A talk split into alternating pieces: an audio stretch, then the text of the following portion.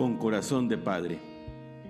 Así José amó a Jesús, llamado en los cuatro evangelios el Hijo de José. Con corazón de padre, Patris Corde, carta apostólica del Santo Padre Francisco sobre el Señor San José. Meditemos en estas catequesis junto con el Papa sobre esta figura extraordinaria, tan cercana a nuestra condición humana. Hermanos, hermanas de comunidad, los saludo con mucho afecto. Soy el Padre José Luis Serraluna, desde la parroquia de Nuestra Señora de Guadalupe, en Reynosa, Tamaulipas, México. Y vamos por la cuarta catequesis, en la que reflexionamos acerca de la figura del Señor San José, como la presenta el Papa Francisco en su carta apostólica Patris Corde. El título del siguiente apartado es muy hermoso, porque refleja una de las características más evidentes de la figura de San José. El Papa Francisco lo llama, lo reconoce a José como Padre de la Obediencia. Y es que nos hace reflexionar el Papa Francisco cómo Dios reveló sus designios tanto a María como a José.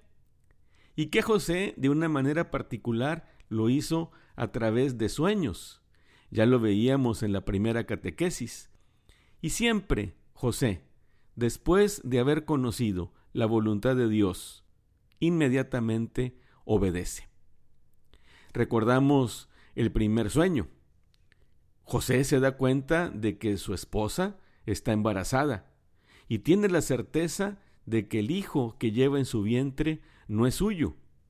Él no podía dudar de María, era una mujer virtuosa, intachable, llena del Espíritu Santo, de tal manera que como el Evangelio de Mateo nos dice en el capítulo 1, verso 19, decidió romper su compromiso en secreto.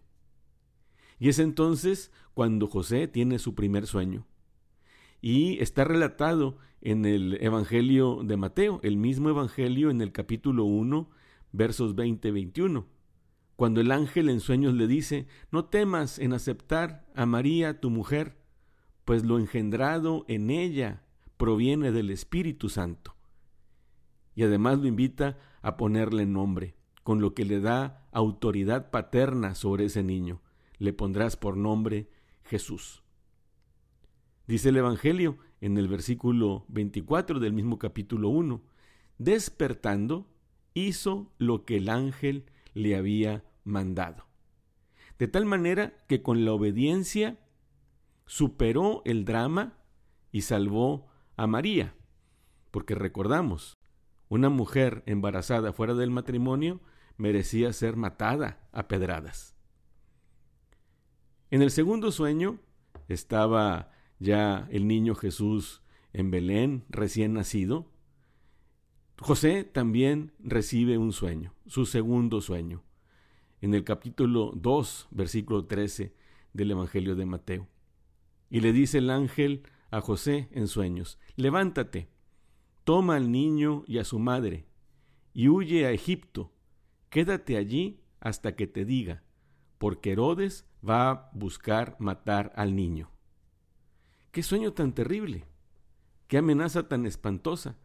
¿Por qué un rey quería matar al Hijo de Dios? Ya a esto se le añadía las circunstancias en las que había nacido este niño. Sin embargo, igual que en la vez anterior, igual que en el sueño en el que el ángel le pide aceptar a María, José tampoco duda en obedecer. No temió a las dificultades. Dice el texto, siempre en el Evangelio de Mateo, capítulo 2, versos 14 al 15. Se levantó, Tomó de noche al niño y a su madre y se fue a Egipto, donde estuvo hasta la muerte de Herodes. Ya en Egipto, José esperó con confianza y paciencia el aviso prometido por el ángel, y allá en Egipto tuvo su tercer sueño. Los que querían matar a Jesús ya habían muerto. Así que el ángel, nuevamente en sueños, le ordenó que se levantara que tomase al niño y a su madre, y que volviera a la tierra de Israel. Y nos dice la palabra de Dios en el capítulo 2, verso 21, Evangelio de Mateo. Nuevamente la obediencia. Se levantó, tomó al niño y a su madre y entró en la tierra de Israel. Sin embargo, sabiendo que Arquelao reinaba en Judea y que eso podía representar un peligro para el niño, también en sueños, el ángel le avisa a José, de tal manera que José, dice el capítulo 2, versos 22 a 23, se retiró a la región de Galilea y se fue a vivir a un pueblo llamado Nazaret. Fíjense cómo leyendo cada uno de los sueños, siempre hay una reacción inmediata de José. No duda, no titubea, no se deja vencer ante las adversidades, no empieza a calcular pros y contras. Lo que el ángel le dice lo reconoce como la voluntad de Dios y de un modo inmediato obedece. En cada uno de los cuatro sueños, el Evangelio nos dice cómo José se levantó y obedeció. Hizo lo que el ángel le dijo. Yo creo que estamos de acuerdo en reconocer esta virtud de José como una virtud verdaderamente ejemplar y como nosotros muchas veces sí titubeamos, sí dudamos, sí calculamos y muchas veces obedecemos a medias o no obedecemos. La obediencia de José es inmediata. El Evangelio de Lucas hemos estado viendo, sobre todo el Evangelio de Mateo, nos recuerda cómo después de un largo e incómodo viaje de Nazaret a Belén, lo que hizo José es obedecer a la ley del censo. Una ley que no era religiosa, una ley civil que venía del emperador. De tal manera que José se encamina a su ciudad natal, a ser apuntado en el censo. Y Jesús también fue anotado en el censo, como todos los demás. Los padres de Jesús obedecen incluso las leyes civiles, son obedientes a lo que el Estado les pide. También los padres de Jesús observaban todas las prescripciones de la ley. Recordamos, y esto viene muy claramente en el Evangelio de Lucas, llevaron al niño a la circuncisión, llevaron también a que María se purificara en el templo, presentaron al niño Jesús al templo, todas esas cosas las prescribía la ley. Y José, como jefe de familia, enseñó a su familia y enseñó a Jesús, a Jesús, a ser obedientes, a ser sumiso a sus padres. Y es que dice el libro del Éxodo, en el capítulo 20, versículo 11, Honra a tu padre y a tu madre, para que se prolongue tu vida en la tierra, que el Señor, tu Dios, te da. Y es muy bonito ver el paralelismo que existe entre este texto y el Evangelio de Lucas. En el capítulo 3, versículo 51 dice, Entonces, después de que fue encontrado en el templo, entonces volvió con ellos a Nazaret y les obedecía en todo. Jesús fue un niño obediente. En Nazaret Jesús aprendió a hacer la voluntad de Dios aprendió a obedecer a sus padres.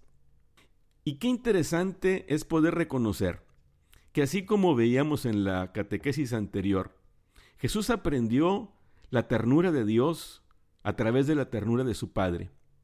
Y aprendió Jesús a no temer ser una persona tierna. Y eso seguramente también con el ejemplo de José, ahora nos encontramos a Jesús siendo obediente. Y eso lo aprendió en casa. Qué maravilla cuando los padres de familia enseñan a sus hijos a ser obedientes. Creo, personalmente, que es una de las mejores cosas que pueden enseñar a sus hijos, porque un hijo, una hija obedientes siempre van a ser buenos hombres, buenas mujeres. Y José enseñó a su hijo a obedecer.